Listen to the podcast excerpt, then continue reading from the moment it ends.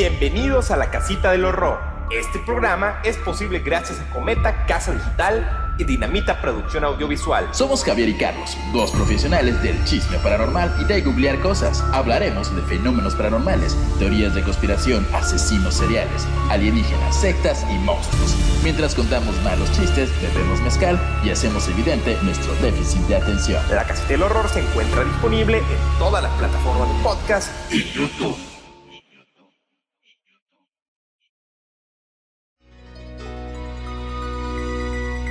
Comenzamos la rebambaramba con nada más y nada menos que saludos para el triunvirato del horror, para Pauli Molly, para Rosa Saga Fosini, directamente desde el corazón de México, Mariana Catón. Le dije saludazos, saludazos a mis amigochas gochas. Kevin Beita dice yo, yo, porfis, mi saludo cordial lo necesito para ir a trabajar. Aquí lo pides, aquí lo tienes, a chambearle, como no. Saludazo para el buen Kevin. Uno más para Mirna, jeje, jejeje, jejeje, qué risa, qué alegría decirle saludazo cordial para ti, queridísima Mirna. ¿Cómo no se va a poder? Claro que sí, cómo no. Gavita BP, Gavita le dice a Mariana Cantón, le dice, ahí te va mi saludazo cordial de la casita del horror para ti con todo mi amor. Cerramos, cerramos la repartición con uno muy especial para nuestra queridísima Emaida, que está por aquí, está por allá. ¿Dónde estará en este momento? Saludazo para la preciosísima Emi, que ah, ah, cómo se le quiere un montón a esa chamacona. ¿Y qué dijeron? Se nos olvidaron los saludazos cumpleañeros. De ninguna manera, no hay forma, no puede ser un saludazo cumpleañero con felicitación y abrazo a papacho para Melissa Melula, la del cabello morado, la más guapetona, como no. Felicitaciones. Y una muy, pero que muy, pero que muy cordial y especial para nuestra querida Rosita. Hasta Tijuana, sí, te hablo a ti, eres tú, nadie más que tu Roxy Solorzano. Ah, que anda enfermita, anda malita. Un abrazo que se le pase la enfermedad para que pueda ir a celebrar feliz, feliz cumpleaños, Roxy. El pasado viernes 12 de agosto, una secta fue desbaratada en el barrio de Villa Crespo, Argentina. Crímenes como la trata de personas, con reducción a la servidumbre, estafar con remedios para las adicciones y el SIDA, obligar a personas a cortar los lazos familiares, ceder bienes y propiedades, prostituirse con millonarios, políticos y artistas como Plácido Domingo, así como grabar material pornográfico, abuso de menores, incesto y tortura son algunos de los crímenes que veremos hoy, che. Hoy, en la casita del horror. La escuela de yoga de Buenos Aires. De, de, yoga, como le dicen allá, yoga. no sé si Yoga. yoga, la filosofía La verdad, de yoga. Estoy un poco oxidado de argento argentino, no me salió como yo esperaba, pero, pero bueno, eh, está bien. Y, y como, como vamos a mamar un chingo hoy, ¿sabes qué? Creo que debería ser más mamador todavía esto. Ma- más, o sea, sí, eso sí. es. O sea, ah, oh, ok, oh, mira, estás como, este, ¿cómo se llama ese argentino que me cae mal? Este, ah, ah, el de, tengo un cohete entre las piernas. Eh, no, cállate, Andrés Calamaro.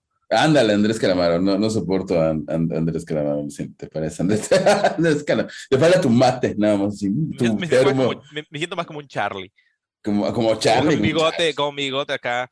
Que yo, yo todo menso, yo pensé que Charlie García teni- se pintaba su bigote y no, es No, este, es vitiligo. este, es vitiligo. Y yo, wow, nació para, fa- para eso, Para la fama. para la fama. A propósito de Argentina, los capítulos muy posiblemente los voy a hacer en postproducción, van a ser de Soda Stereo, pero pues de sorpresa a ver cómo queda, pero estén, estén pendientes. Y es- vámonos. Y vámonos. Yo te prefiero fuera de foco, manipulable. Yo te prefiero irreversible y controlable. Tus ropas caen lentamente. Soy tu maestro y tu salvador. El ventilador que tú pagaste, sé que te excita pensar en mis alas de ángel. La llamada Escuela de Yoga de Buenos Aires, cuyo lema es el placer de evolucionar, básicamente como cualquier Pokémon, también conocida como la secta de Villa Crespo por el barrio donde se encontraban ubicados. Se proyectaron o se proyectan, siguen vivos, ¿no? No, ya, ya no, ya no funciona como, como centro ya, de, de Ya no funciona filosofía. como sexta. Ajá, co- como, que, como que el hecho de que estén los principales eh, detenidos algunos y les hayan descubierto, no sé, cosillas ahí como incesto y pedofilia, como que les, les bajó Pero- un poco a la yoga que a la pero ellos te- filosofía. pero ellos tenían la encomiable misión de darle una dimensión más alta al destino de la humanidad. Buscaban la evolución del hombre intelectual a través del estudio de la filosofía yoga. Según motivando a sus seguidores y alumnos para que descubran sus íntimos deseos y anhelos inconscientes, toda la búsqueda de la evolución. Fundada por Juan Perkowitz. Siento que no puedes llamarte Juan y apellidarte Perkowitz. Siento que ahí hay algo mal. No, no, no conjugan bien esos, ese apellido Esos nombres no están bien. Me, me hace Juan. ruido muy extraño. Juan Perkowitz, como que, Ajá, no, o sea, e- es como los Brian. como llamarte Brian. Y, Brian, Brian, no sé, dime un apellido así como súper autóctono, nacional. eh, Pérez, Brian Pérez. No, más, más, más. Siento que tiene que ser como un Brian, Mo. Brian Mo. Brian Mo, muy, muy común en, en- De hecho, estoy Sí. seguro que existe eh, aquí en nuestro. Saludos a Brian Mo. Brian Mo, carnal, un saludo, abrazo. un abrazo. No eres funde de con la- la secta. Eh, pues Juan Perscovich era contador público con licenciatura en Administración de Empresas. Y después de 10 años de estar leyendo libros de autoayuda, filosofía, yoga y esoterismo, comenzó a reunirse con un grupo reducido de mujeres para compartir ideas. Pero especialmente estudiar la doctrina de George Ivanovich Gurdjieff, Gurdjieff, que era un carismático escritor esoterista, fundador de la doctrina del cuarto camino, y que se reconocía a sí mismo Ahí va. Era mago, hipnotizador, hombre de negocios, compositor, escritor, maestro de danzas sagradas, organizador de espectáculos y conductor de almas. Y seguro usaba, creo que le faltaron usar los lentes que tienes en este momento. Ivanovich fue el padre de todas estas doctrinas y también pseudosectas o charlatanería que buscan la iluminación, según Gurdjieff, Gurdjieff. Gurdjieff.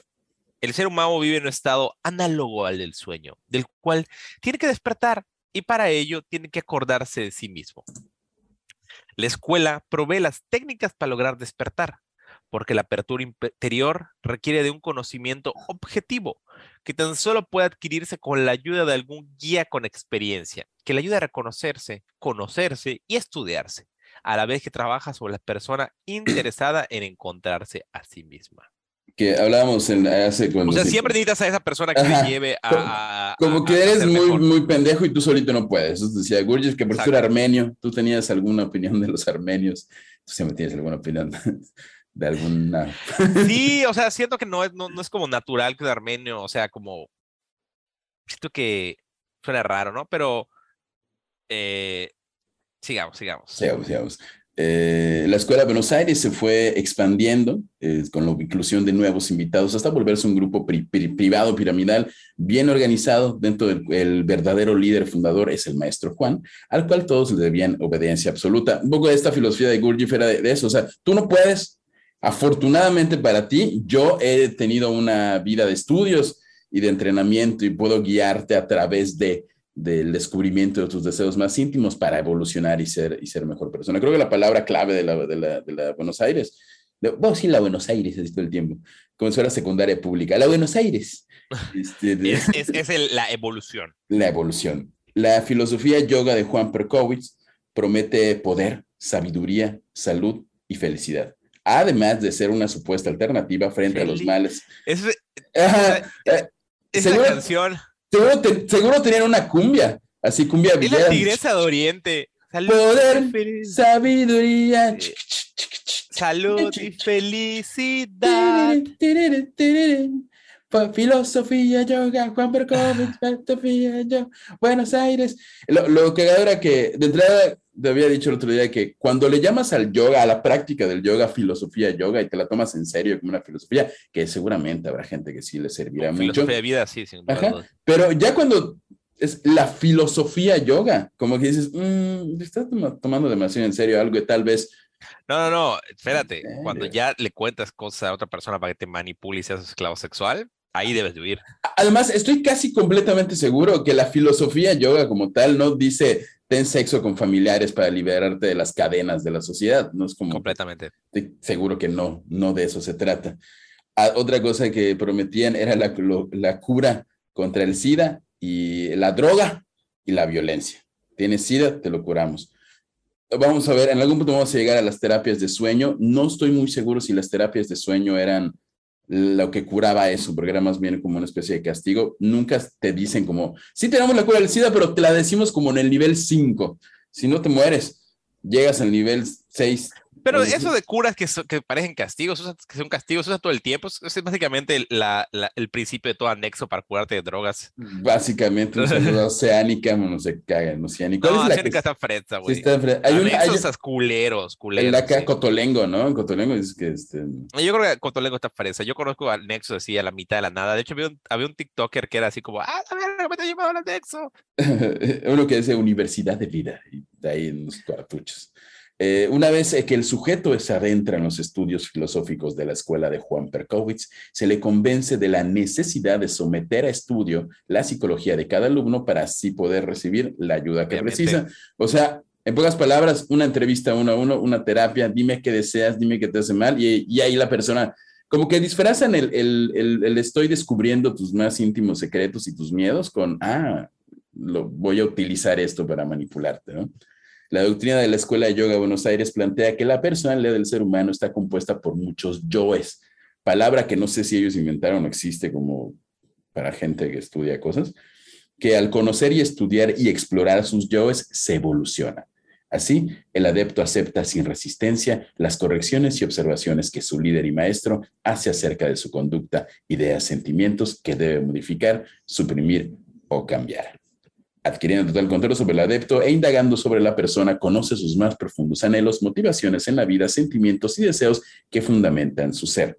El maestro ayuda a sus alumnos a luchar en contra de sí mismos, dándoles tareas las cuales, dándoles tareas a las que se van a resistir de huevo, como, no sé, someterte a castigos, de, estar en una orgía, cosas así, para llevar... o sea, sí, bueno, o sea, te vas a, te tú, tú, tú, tú, te resistirías a estar en una orgía, Javier? Este, no. o sea, así es una orgía no, yo, que todos yo lo veo más como esto que hace ese Una orgía feliz. Es de nuestro querido amigo, otro chileno querido, ¿cómo se llama? Ah, este. Mm, Jodorowsky, como la psicomagia. Ándale, algo así, por ahí un poco. Se murió un hijo de Jodorowsky que no es Adanowski, es poco. Neta. El, el mayor, no sé, salió en, en, la montaña sagrada, con todos los hijos que salen en todas las películas. Sí, e, él era el que se dedicaba a la psicomagia, daba pláticas de psicomagia, no tenía una secta, no se sabe si tenía una secta. Pero vi una entrevista de él hace tiempo y era, y era como buena onda. Su hijo, Jodorowsky, sí es una patada en los huevos. Perdón si alguien es fan de Jodorowsky. no, no sean Pero fue el que decía, eh, o sea, básicamente eso, ¿no? Como que decía que te violaron de niña, ah, debes tener sexo ahora con el que te violó en ese tiempo para romper como ese trauma. Ajá, por ejemplo, te, te mandaba hacer, es una de las terapias de Jodorowsky, mandar a hacer como una máscara de tu violador y pedirle a tu pareja que tenga sexo con esa máscara contigo, lo cual no soy psiquiatra ni nada parecido, ni psicólogo, pero estoy seguro que no te ayuda eso en absolutamente nada. Este, ah, bueno, y estas, para, al llevarte al borde de los límites y romper tus propias barreras, este, lo que la, la, la palabra que tenían los de Villacres fuera romper tu falsa personalidad formada de prejuicios, posturas y valores que todos deben suprimir para poderse conocer, evolucionar y desarrollar su verdadero ser. O sea, ponerte loco, básicamente. Este, ¿Puedes contarnos cuál es la manera de librarse de sus joys? Así es, como usando cualquier, o sea, parece que Javier redactara la, la, la, todo esto. Eh, para librar de tus yoes bajos, o sea, no sé por qué siempre se habla del término bajo con bajos instintos, como bajos, como, como con lo bajo es malo, pero bueno, tus yoes bajos es soltar las cadenas de aspectos sexuales reprimidos, dejando que se manifiesten para comenzar con la tarea de armonizarlos, para eliminar esta falsa personalidad que nos mantiene desorganizados y contradictorios reconociendo desde una nueva perspectiva, unificando todos tus yoes para actuar de un modo sintético. Desde el triángulo armonioso para pasar a la dualidad de la unidad. Cuando ya Llegando a la meta final, tan añorada por todos los seres humanos, convertirte en un ángel. De, de- bueno, igual vamos a hablar un poquito Bueno, no lo sé, adelante. no sé de- dónde deciden que es lo que todos queremos y añoramos convertir en un ángel. Yo no Eh, quiero convertirme en un ángel, si me preguntan. O sea, Depende de qué ángel. acá sí es los ángeles como los de los verdaderos de la Biblia, como los, los tronos y los querubines tienen como 35 ojos. y Están chingones, la verdad. Pero un ángel así como tipo, sea, Si tengo una espada de fuego y hago cosas Ajá. sí. si eres solo como, ay, tengo una bata y soy güero. Y, ay, No, eso no me late. No, está. no, Además, no. No puedes participar en todas estas orgías si eres un ángel, me imagino. Así Sí, es, no es- sé. bueno, bueno, de hecho, en teoría creo que es el punto, que te dicen, oye, te estás liberando de todo esto y los ángeles no tienen estas barreras sociales y seguro tienen orgías de ángeles. Seguramente les decía, vas a ¿Te ser acuerdas, güero. de, ¿Te acuerdas del papá, el abuelo de Nazón? Que decía que él era un ángel y por eso el sexo era, no importaba si eras hombre, mujer, El- animal, el- era sexo básicamente, Ajá, porque uno- él el- era un ángel. Y el, ajá, los ángeles no tienen sexo. Sí, sí, Ok. mira, cu- cualquier cosa que se relacione con sexo y con ángeles no está bien. Salga O de ahí. sea, salga de ahí. Si le dicen, "Oye, es que vas a ser un ángel y hay sexo, no, basta. Niño de ocho años, De hecho, o no sea, cualquier cosa que tenga que ver, o sea, si estás en algún grupo o lugar que tiene que ver espiritualidad y orgías, no es el lugar. No es el lugar. Este, acabas de traspasar de argentino a mexicano de nuevo. Bien, Ya, estoy de nuevo. Está muy oscuro. muy oscuro. Este, la, la doctrina de la escuela de yoga se basa en la idea de que el ser humano se divide en siete categorías, eh, pero todos los hombres y mujeres del mundo que no han tenido la fortuna de ser bendecidos con este triángulo armonioso de conocimiento que solamente Juan Perkowitz, que igual me cae que nunca, por lo, menos por lo menos digo, sigue siendo un imbécil y así, pero los de la luz del mundo tenían como su historia. Ah, es que el abuelo vio un ángel. Juan Perkowitz se levantó un día y dijo, oigan, chavas, adivinen qué descubrí, que soy un ángel y, pf, y boom Cáiganle. cáiganle, orgías. Este, pero todos los hombres y mujeres que no han tenido la fortuna de conocer la doctrina se encuentran en el mismo nivel, que es 1, 2 y 3. Se encuentran en su estado original desde su nacimiento. Para la secta son inferiores. Familiares y amigos en ese nivel que se niegan a evolucionar, es decir, a ser parte de la doctrina, son estructuras mentales limitantes a las que hay que deshacerse. O sea que si tu papá te dice, no, hija, te están No manipulando, vayas. Es una estructura O sea, limitante. eso es básico, básico, o sea, de es lo que han hecho todas estas sectas de coaching y autoayuda y demás, ¿no? Limitarte, no, es que acá nosotros somos mejores y allá afuera no te entienden, entonces aléjate de esa gente, ¿no?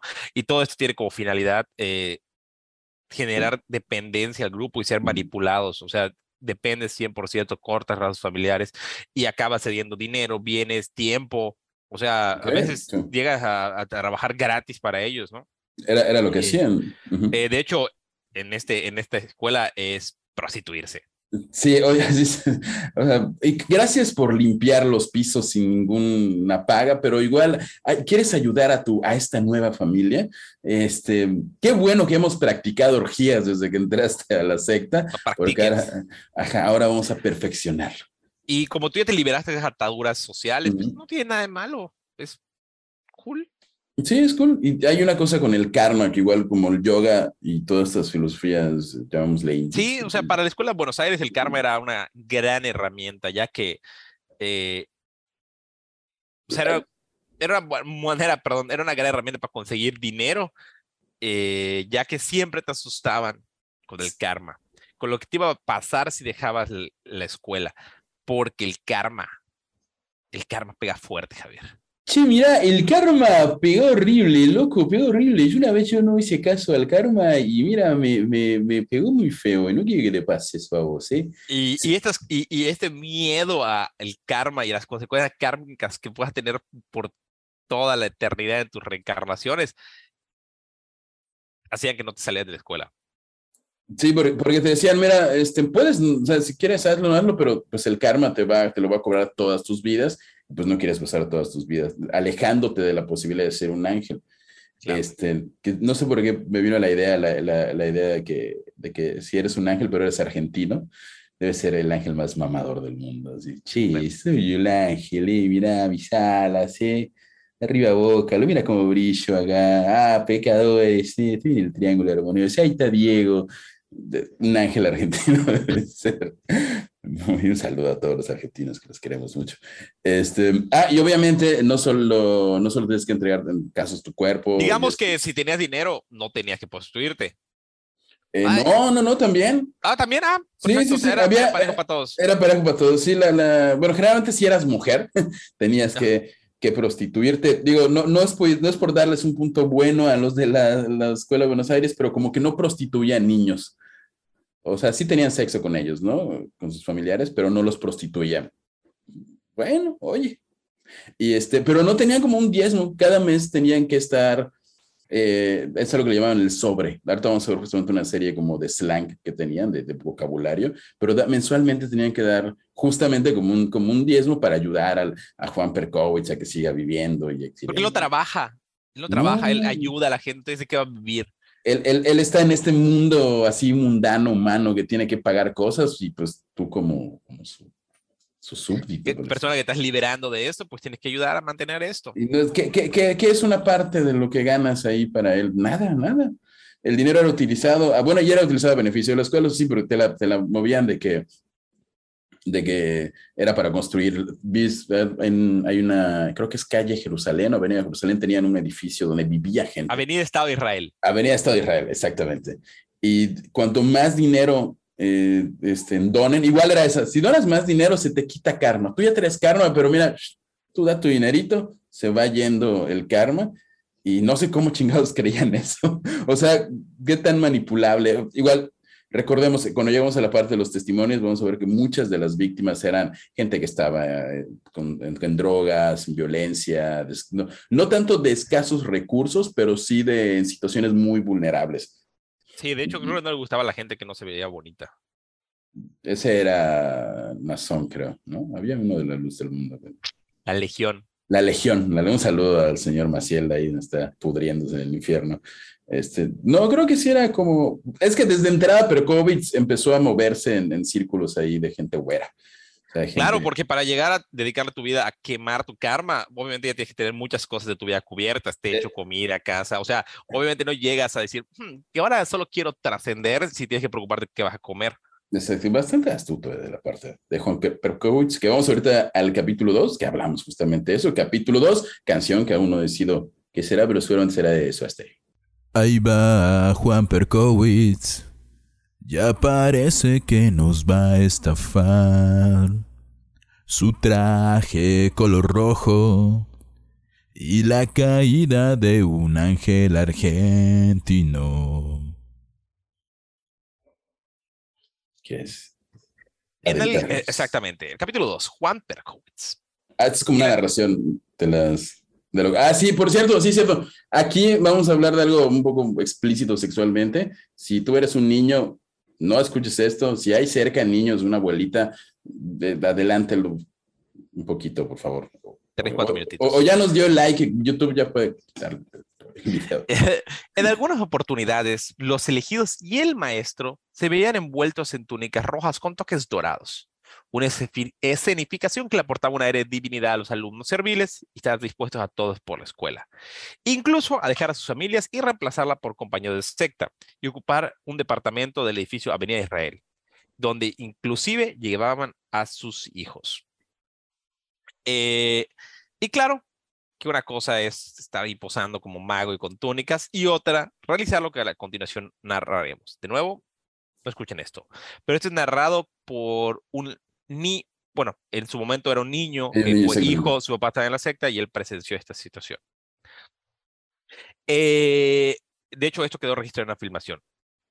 Un jueves por la noche, en una charla que estaba reservada a miembros nivel 6 de la escuela, o sea, eran como los top tops, ¿no? Sí, sí, el- porque el 7 era Juan Perkovich y su hijo. Y de ahí un hijo abajo. que adoptó, y de ahí los demás eran la perrada. 6. El maestro está sentado en una silla, sobre una tarima, a su lado muy cerca hay una mujer desnuda, sentada en otra silla.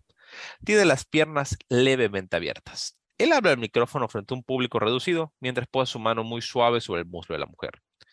El maestro dice el castigo, dice la sanación, dice asco, dice seres alados.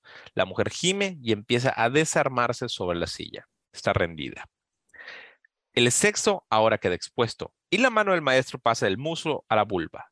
Cuando ella llegue al orgasmo, él dejará de hablar y le pondrá el micrófono en la boca. El último suspiro de la mujer no se oye, ya que lo tapan los aplausos del público. Que, no, no, estamos en contra de estas prácticas, porque existen exposiciones, o sea, vaya, vaya, vaya, mastúrbense, ¿no? Pero no, no en este contexto de manipulación, o sea, de, aquí nos encantan las, bueno, no sé, Carlos, ¿no? Digo, tampoco yo, nos encantan las orgías. Mamá, perdón por esta cosa que hago. No, pero siempre hemos dicho que, que vivan una sexualidad libre y completamente responsable, libres, literalmente, no, no por manipulación de alguien que dice ser un ángel, ¿no? Pero cuéntanos un poco de Juan Perkowitz. Eh, Juan Perkowitz afirma que es un enviado, que es un ángel puesto en la tierra con el propósito firme de ayudar a la humanidad, creando y reuniendo a otros, a otros mil ángeles como él. Según él, las personas eran bofes que se debían rescatar mediante la iluminación y el despertar de la conciencia. Hijo de polacos inmigrantes, como ya habíamos dicho, era contador y demás. Perkowitz es un apellido no muy argentino, ¿no? Estaba casado con una mujer llamada Felisa, pero que ella principalmente no, no, participaba en la escuela. En la escuela tenía varios nombres, entre ellos Adonai, que significa Dios, Papi, papá, jefe, papi jefe, y todos le besaban las manos. Papi jefe. Juan Pérez empezó con un grupo de señoras que eran esposas de militares, con clases de yoga. Siempre trabajó con sectores medios y medios altos. En los 90 daba charla y se vinculó a grupos políticos, creciendo el grupo donde donaban dinero y hasta comenzó a construir edificio para que todos vivieran. Eh, obviamente, cuando decimos él compró el edificio y construyó, él, él, él no daba un peso, todos los seguidores. El camino de la evolución de la sexta constaba, como ya dijimos, de siete pasos, donde el pedaño más alto estaba reservado únicamente para Perskowitz, que era básicamente un ángel reencarnado. Tal era así el nivel que todos lo llamaban papio maestro cada vez que él pasaba y daba las gracias cuando él se atrevía a dirigirte la palabra. Muchas de las órdenes de Perskowitz eran abiertamente sexuales, un tema recurrente dentro de la secta y dentro de muchas sectas. Según denuncias, había algunas abiertamente pedófilas o de infesto que eran impartidas por el maestro. Las mismas eran siempre cumplidas dentro de la organización, ya que todos ahí se desvivían por complacer al maestro y estar cerca de él. Los alumnos le entregaban siempre el dinero en efectivo y a veces cartas también de agradecimiento. Quienes pues más daban dinero, más rápido subían y más rápido quemaban su carga, su karma. Su karma. Ah, igual era una pirámide, o sea, mientras digamos que das mucho dinero, vas creciendo de nivel, y, pero igual te dan ciertos beneficios económicos. Hay, hay muchas llamadas, este, audios grabados este, en los que le dice una, una señora, nosotros estábamos en la pobreza y cuando te conocimos, este, además de iluminarnos y todo, pues nos ascendiste de nivel, o sea, nos diste... dijiste más pobres. Ajá, no, de hecho no, se, algunos como, como que ya que te quedas a trabajar en la, ya que te das cuenta que la prostitución paga bien, como que ya les dejaba de importar un poquito el karma y nada más, ah, sí, yo creo en eso, pero era más por el dinero. O sea, igual los, muchos, ¿cómo se dice? Muchos de los manipulados, por decirlo así, ya, ya, pues veían eso como un negocio. No, de hecho, Juan, Juan Berkowitz se cuidaba mucho de no dar órdenes ah, nunca. De hecho, él siempre como sugería. Esto era súper importante, pues porque a la hora legales les ayudó un par de veces, ¿no? Eh, los adeptos se convencen de que no están siendo obligados a nada, pero todos hablan y explican y dicen que sí, o sea, no, nunca te ordenaban, pero era tal la presión psicológica que se volvía insoportable no cumplir una orden, ¿no? Eh, y un exadepto dice que él todo lo presentaba como sugerencia y nunca se comprometía a nada. Sí, era como, te sugiero que a lo mejor debas no sé, prostituirte, pero es una sugerencia, ¿eh? O sea, Exacto, para dejar dinero acá. Para dejar dinero acá, que eso alimentaría tu buen karma y eliminaría tu mal karma y en tus vidas serás mucha mejor persona, pero es sugerencia, ¿eh?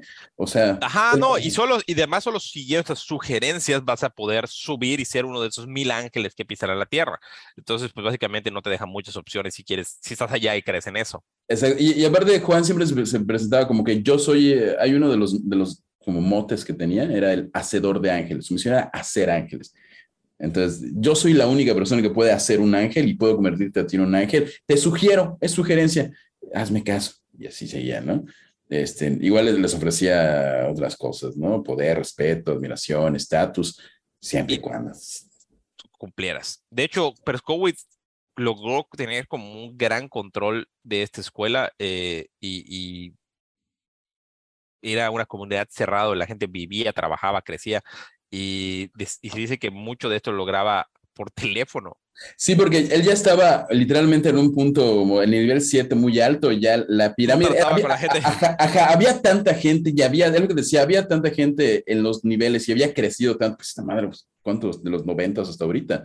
Este, que ya había, los del nivel 1 soñaban con algún día ver a Perkowitz y él les, les, llamaba así, ah, una llamada de Perkowitz. El maestro papi ha llamado. Y así, ah, sí, te sugiero que te prostituyas. Y ahora voy a tomar un breve momento y me regreso para hablarles de el geisheo. Listo, regresamos al geisheo. El geisheo, que es lo que... Ok, el geisheo. El geisheo no era solo una forma de conseguir dinero mientras, mediante la explotación sexual, sino era un comportamiento dentro de la escuela. El que estaba arriba manda al que está abajo, y para poder mandar hay que subir. Uno hacia arriba siempre geishea y hacia abajo siempre putea. Es un esquema que le funciona muy bien. Sí, o sea, no, no era, o sea, le, quitó como ese, ah, te estás prostituyendo, eres una puta. No, no, no, no, no. Estoy geisheando. Estoy geisheando, papi. O sea, yo geisheo, yo no estoy ahí de, de golfa, no, yo geisheo. No. Eh, ¿puedes, ¿puedes, hablar esto con un excelente agente argentino, por favor? Es una, una, una de las pláticas, parte de una clase de, de, de Perkovic, ¿no? Eh, yo veo que a veces me miran y no bajan la mirada. Me dan asco.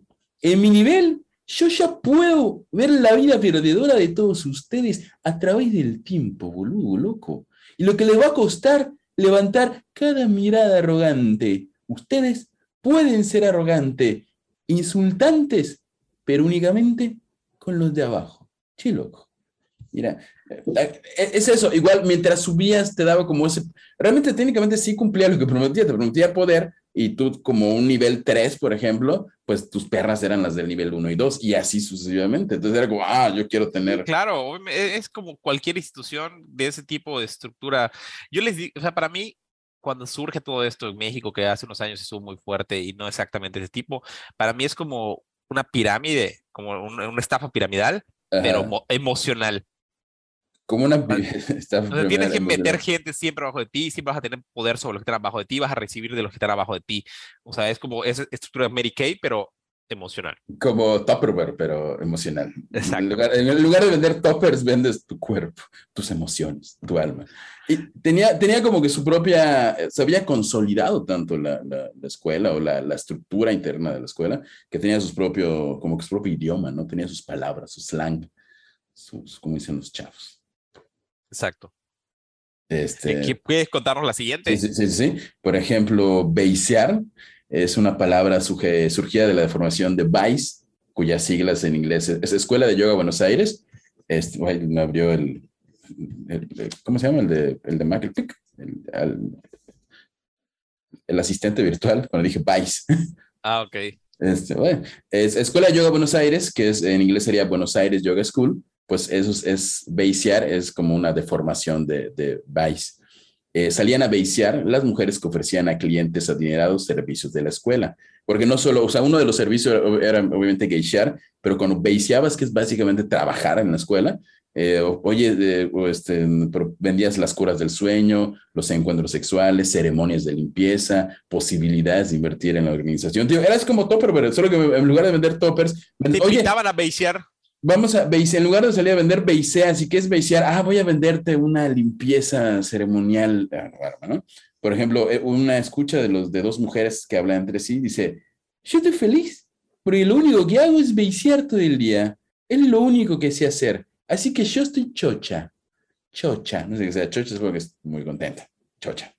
Este, otra palabra era trinchera, que eran las unidades de negocios generados por la escuela para autofinanciarse había 11 empresas, por decirlo así, 11 trincheras. Las que más ganancia dejaban eran obviamente las trincheras CC, Botánica y Ghostbusters, que esos nombres parecen como de productoras audiovisuales este, de Yucatán, pero no, eran las que estaban ligadas a la explotación sexual. Todos los miembros trabajaban en la trinchera y el objetivo de esta, de esta trinchera, hacer sobre, que era el dinero que debían entregar mes por mes cada alumno a la organización. Si el alumno generaba una ganancia abultada en su trinchera, debía entregar un extra. ¿no?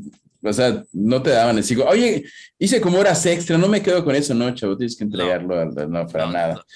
¿Qué, qué? Mi, mi dejó muy bien este mes. No puedo quedar, no, no tienes, ganaste más, entrega más. Es tu, karma. Es tu karma. Es tu ¿Lo quieres quemar? Tú decides si lo quieres quemar o no. ¿Qué, ¿Qué, vale más? ¿Comer o aquí hay arroz y frijoles? Eh, cada sobre quedaba registrado en planillas. Las personas este, sí se quedaban con un porcentaje, pero la organización mantenía registros del patrimonio total. Por lo que he visto en las fotos y un poquito leído, como que sí tenían esta Ah, no, tenían una contabilidad súper cabrona. Pero igual tenían como que, oye, como que decían, oye, eh, Diego, está, veició muy bien este mes y mira aquí en la, en la, en la pirámide está arriba de, de que Tiago, ¿no? Y así. O sea, como que públicamente decían quién es que era el que mejor. El veiciador del mes. El veiciador, la geisha del mes, así. Eh, y bueno, ya sin mucha creatividad, le decían conocer, eh, no, sí, de hecho está padre, padre. Eh, el orgasmo generado durante un encuentro sexual o masturbación en público era conocer. Vamos a conocernos, vamos a masturbarnos. Sí, mira, es hora de conocernos. Todos vamos a Es que hacían eso, hacían como unas tipo misas donde se sentaban alrededor y se masturbaban. Y pues, en vez de crecer allá, ¿no? tu, cara, tu, tu cara de tengo un hijo. tengo un hijo. El erotismo era el eje central y comercial de la organización. El placer, este, dice, decía una de las frases de, de era, el placer lo uso como herramienta para hacer tras, trastabillar al otro. ¿Qué es trastabillar? Es como... O sea, caer. O sea, como desestabilizarte, ¿no? O sea, vamos a desestabilizar el sistema que nos oprime de estas cadenas con sexo. Ok. Eh, siguiendo con las palabras, las grandes palabras de. seguro que tiene un diccionario así. Diccionario de la lengua de la Escuela de Buenos Aires. Abroche. Es el dinero conseguido por un servicio sexual sin haber pactado un encuentro previo, con un varón, obviamente. Es decir, se dio de pura casualidad. Al rato, un ejemplo. Al rato, un señor me invitó a su mesa y lo abroché. No recuerdo su nombre. Se quedó suizo y estaba alojado en el hotel. Describió una alumna. Parte del abroche, obviamente, iba a la organización. Sangre fresca, el término para el dinero no declarado que había que blanquear el circuito montado por la organización. Eh, ok, debe su nombre para un delito de lavado de dinero. Terkowitz era un visionario y tenía una meta, o sea, no era lo que caiga es bueno, no. Él quería llegar al billón de dólares. Su método era el geisheado, como ya dijimos, y la disciplina más importante dentro de la escuela. De hecho, él lo deja escrito y lo decía en todas sus clases. No puede haber billón sin geishado. O sea, te crea una empresa de trata de blancas. Básicamente, o sea, sistematizó algo que haya hace el narco, no sé, Ciudad Juárez, él, él lo, logró en Argentina. Pero bueno, con el tiempo él logra hacer una estructura, o sea, promover esa estructura legal de negocios que estaba en Argentina y en Estados Unidos y poner una apariencia más o menos lícita de fondos y, y que se viera como más o menos bien, pero obviamente todo ilegal, ¿no? Sí, logra crecer su empresa en Argentina, obviamente es como la parte principal, pero en Estados Unidos tiene igual, tenía igual como sus, sus casas o sus negocios, pues, y ante los ojos de, ahorita estoy viendo mucho que, ellos vamos a ver más adelante, este, que los investigan y todo, pero ante los ojos de la mayoría de la gente eran los loquitos del, del yoga. Sí, claro. Se publica, ah, son los loquitos del yoga, no sé qué.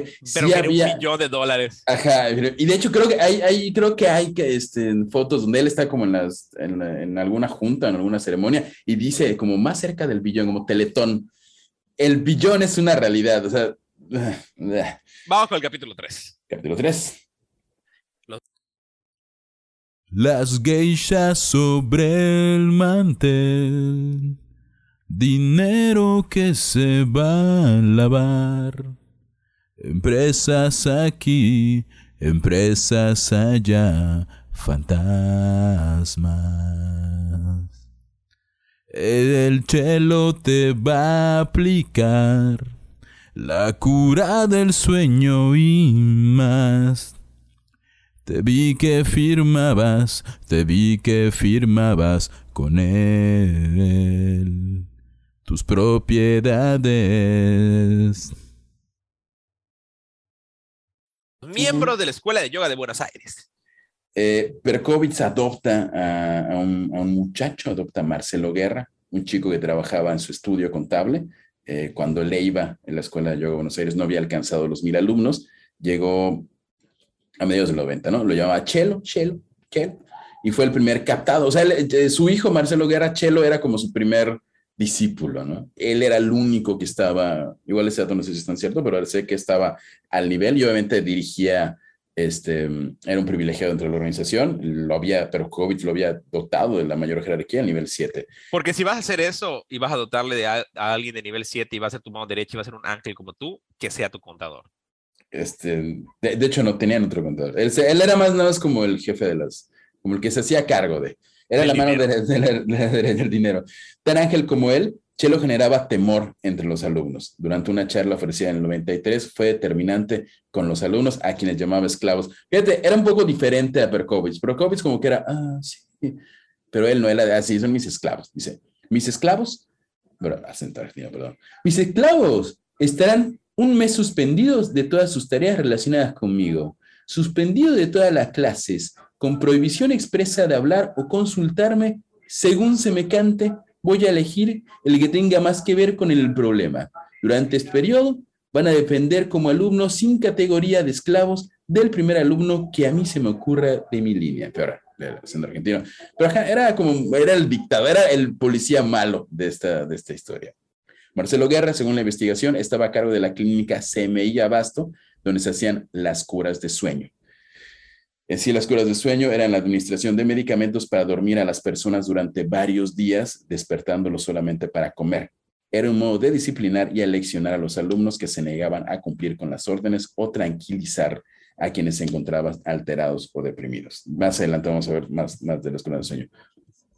En uno de sus, de consultorios, la PFA encontró un pizarrón con una inscripción manuscrita que rezaba, dice aquí Celeste F1 10 14 22, dar, dar media porción de comida todos los viernes por la noche, entra en descanso hasta el domingo al despertar. Resumidamente, te ponían a dormir de viernes, te drogaban hasta el sueño y te despertaban el domingo. Si de repente, si de repente te estabas dando como, eh, che, loco, creo que el hecho de que haya dejado abandonado a mi familia, esté dando todo mi dinero, participe en orgías con familiares, creo que prostituirme, este geishado, creo que no, era, Bueno. ah, ah, vamos a a curar el sueño, te vamos a curar. Y digo, tengo entendido que igual vendían un poquito las curas de sueño como tratamientos para, para el, el SIDA o para las, las drogas, ¿no? Nada cura más que dormir. Este, felicidad personal, conocerse a sí mismo y liderazgo son algunos de los cursos de coaching filosófico que ofrecía la empresa Via Group, Buenos Aires Group, en la sede central y un departamento en Bulnes 1455 a las personas que aún no pertenecían a la escuela. Básicamente, a los ojos del mundo te vendían cursos de, de, de autoayuda y superación. Los cursos en realidad eran una maniobra para dar apariencia lícita a los fondos provenientes de la explotación de los alumnos. Esa era la manera en la que el dinero. Y de hecho, tengo entendido que los cursos, tú ibas a los cursos, casi que te los daban con VHS. Vean a ver este video de hace 20 años de Perkovitz hablando. Y con eso te iban, Y lo, te va a iluminar. te vas a iluminar. Marcela Alejandra, alias La Leona de Sorkin, mano derecha del líder, era una de las responsables junto con Federico Cicero. Eh, Susana María Barnex, alias Barney, era considerada junto a Chelo y La Leona como una de las máximas líderes de la estructura. Eh, junto a Daniel Eloy, Aguilar brindaba asesoramiento legal e impositivo para procurar que las operaciones de la organización no fueran detectadas por los organismos estatales de control y lograr el blanqueo de fondos ilícitos. Estas personas que menciono ahorita son de las que aparecen en los audios, que, que son, como- son como cuando empezó la secta en los noventas eran ya adeptos Sí, sí. y, y se metieron tanto ya en la parte ilegal del asunto que, oye, la salvación no importa, somos millonarios ahora. Entonces eran los que llevaban, escondían y lavaban el dinero. La organización contaba con grupos de mujeres que eran obligadas a mantener encuentros sexuales a cambio de dinero. Susana Mendy Mendelievich era la encargada del denominado geishado VIP, porque tenían sus distintos geishados.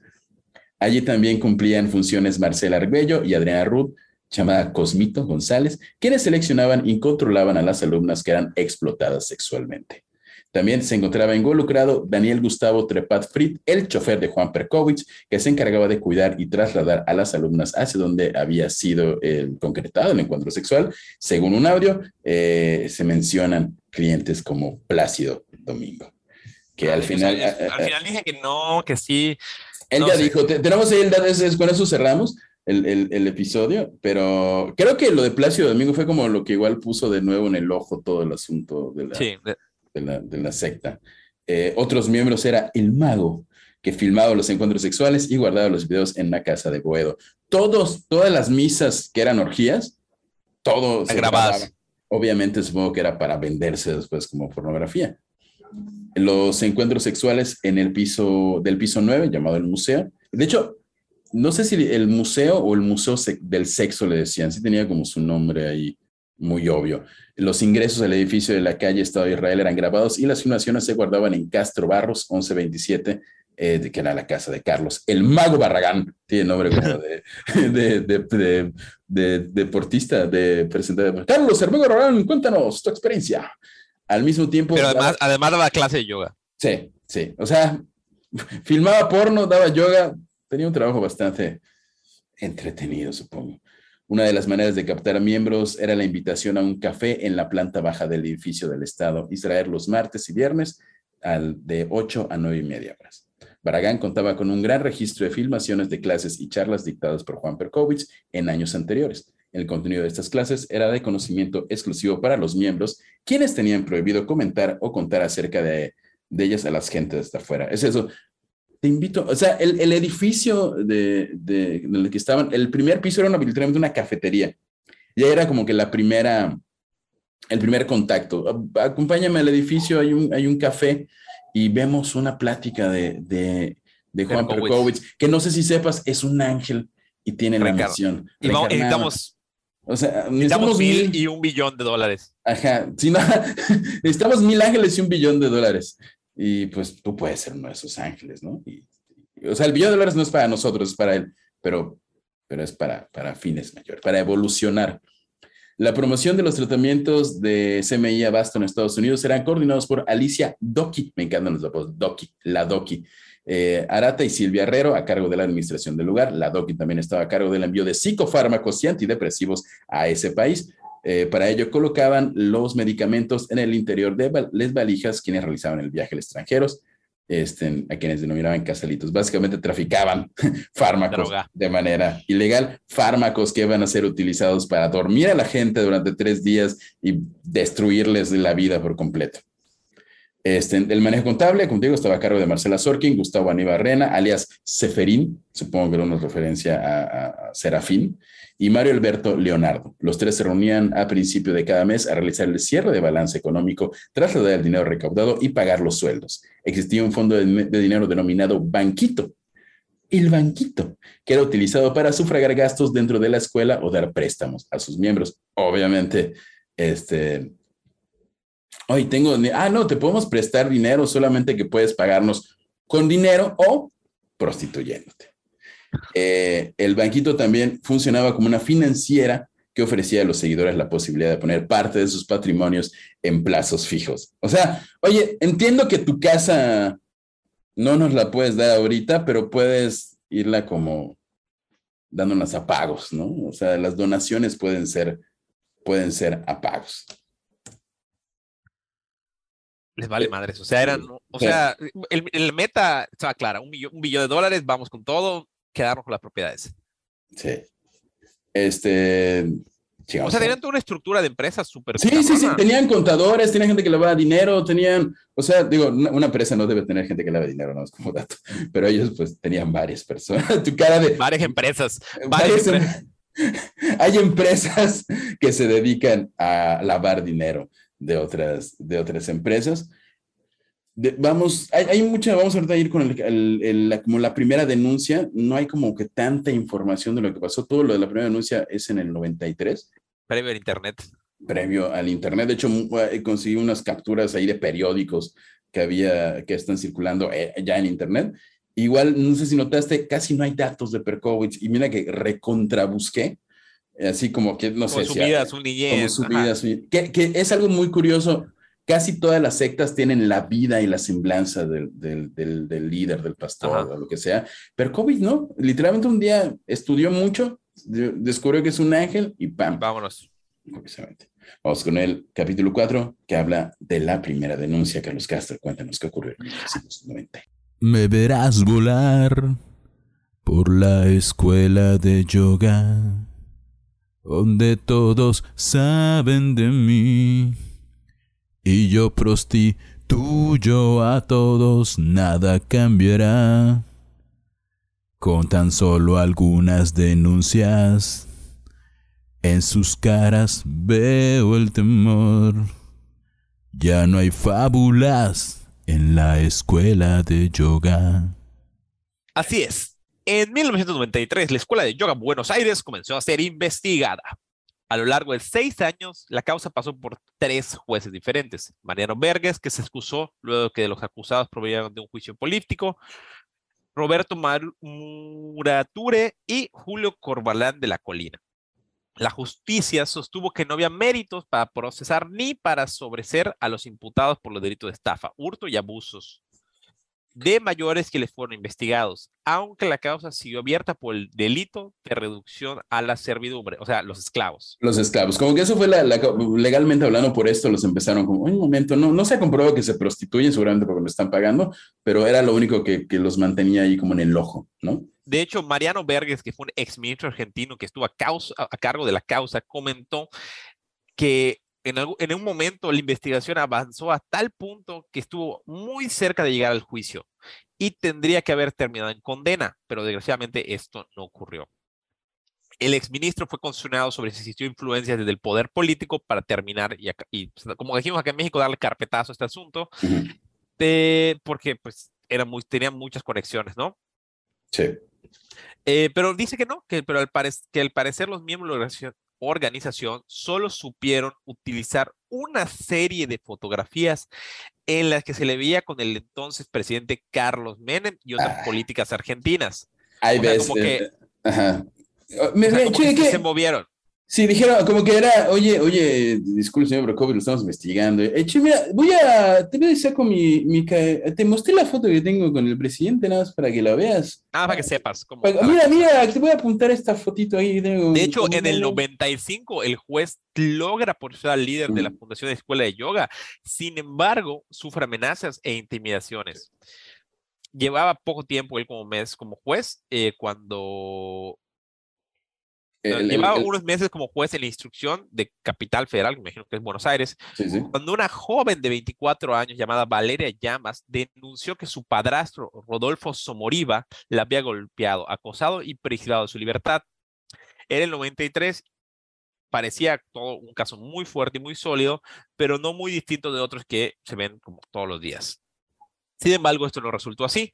Detrás de la historia había un complejo red de prostitución, dinero y sexo.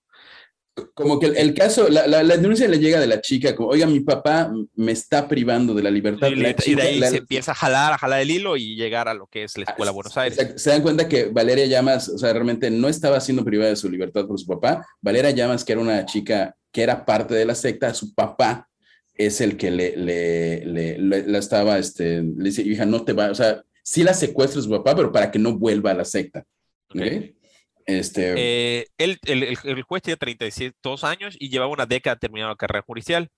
Eh, y empezó a darse cuenta de todo esto, ¿no? Este, como dice un momento, el, el, el papá no es el villano acá.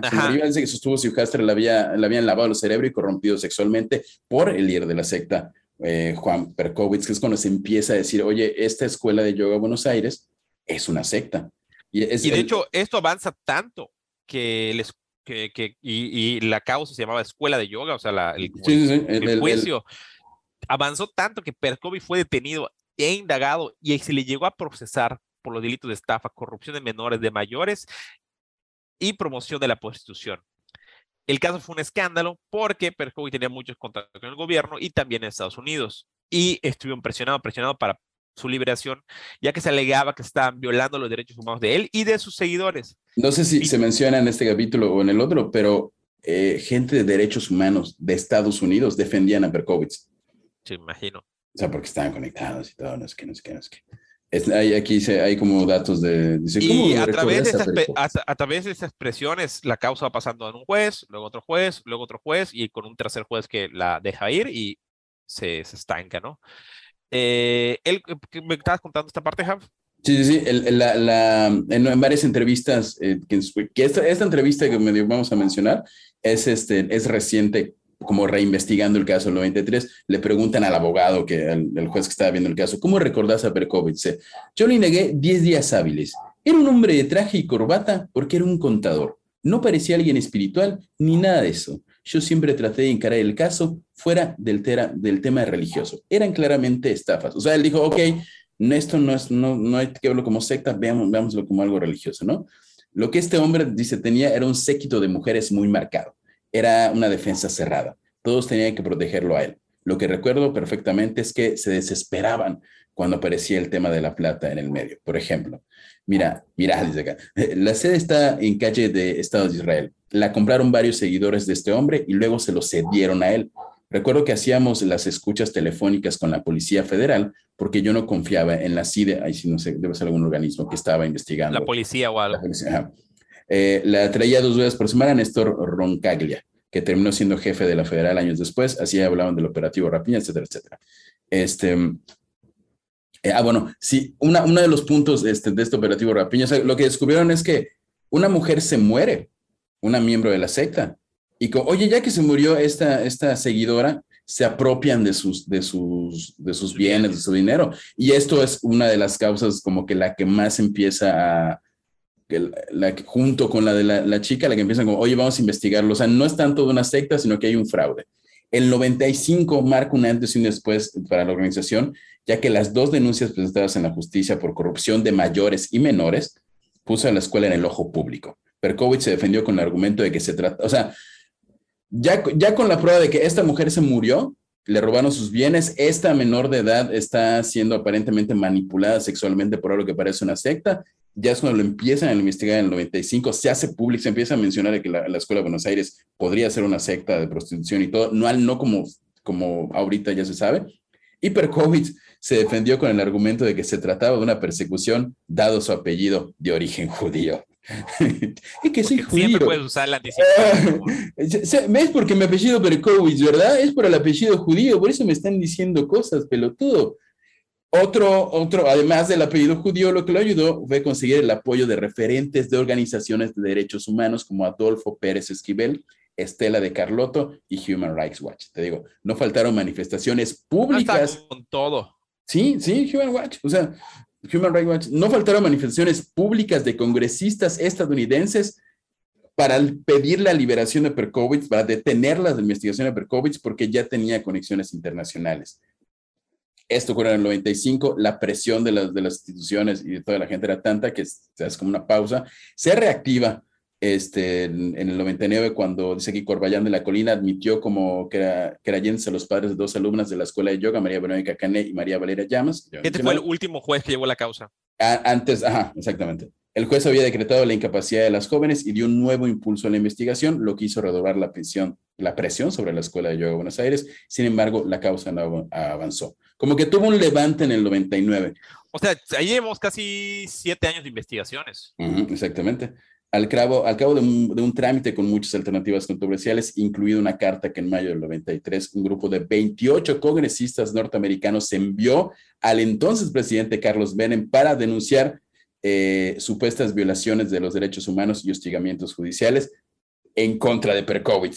O sea, estos 28 congresistas norteamericanos, Ah, seguro, eh, seguro obviamente, gay- o sea, gay- los geisharon. los geisharon totalmente. O sea, cu- cuando yo empiezo a leer esto, como que digo, ah, o sea, oye, un 28 progresistas congresistas norteamericanos enviaron, ah, no, esto era para defender a Perkovic, de que Sí, habían, claro. habían vulnerado los derechos humanos de Perkovic, lo habían hostigado judicialmente, tanto a Perkovic como a otros miembros de la, de la EIVA, ¿no? De la Escuela de Buenos Aires. Además de una carta enviada en el 2002 al, dice aquí, al gobierno del expresidente Eduardo Duhan por el Nobel de la Paz, Adolfo Pérez Esquivel, un Nobel de la Paz, defendió a Juan Perkovic y otras, igual, además de otras connotadas figuras del arco de las organizaciones de derechos humanos de Argentina. La causa comienza a languidecer, a flaquear, a pesar de que el expediente atesoraba fuertes declaraciones como la de Pablo Salum.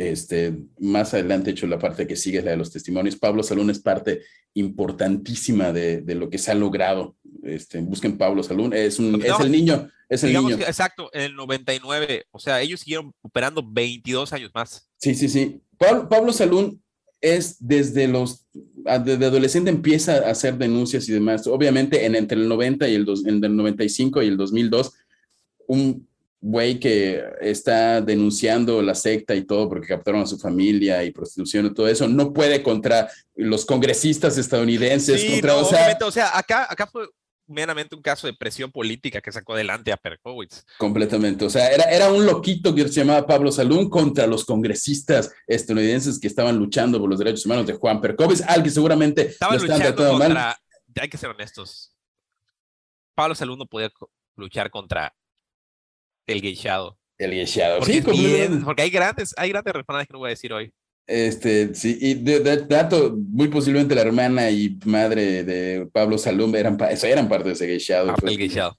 En el 2002, Berkovich es acusado por hurto calificado, eh, lo que se le imputó y se le embargó 150 mil pesos, que es lo que, lo dice la... la Ah, por el robo de la casa de la Exacto, de la, de la Susana Schiavi, ¿no?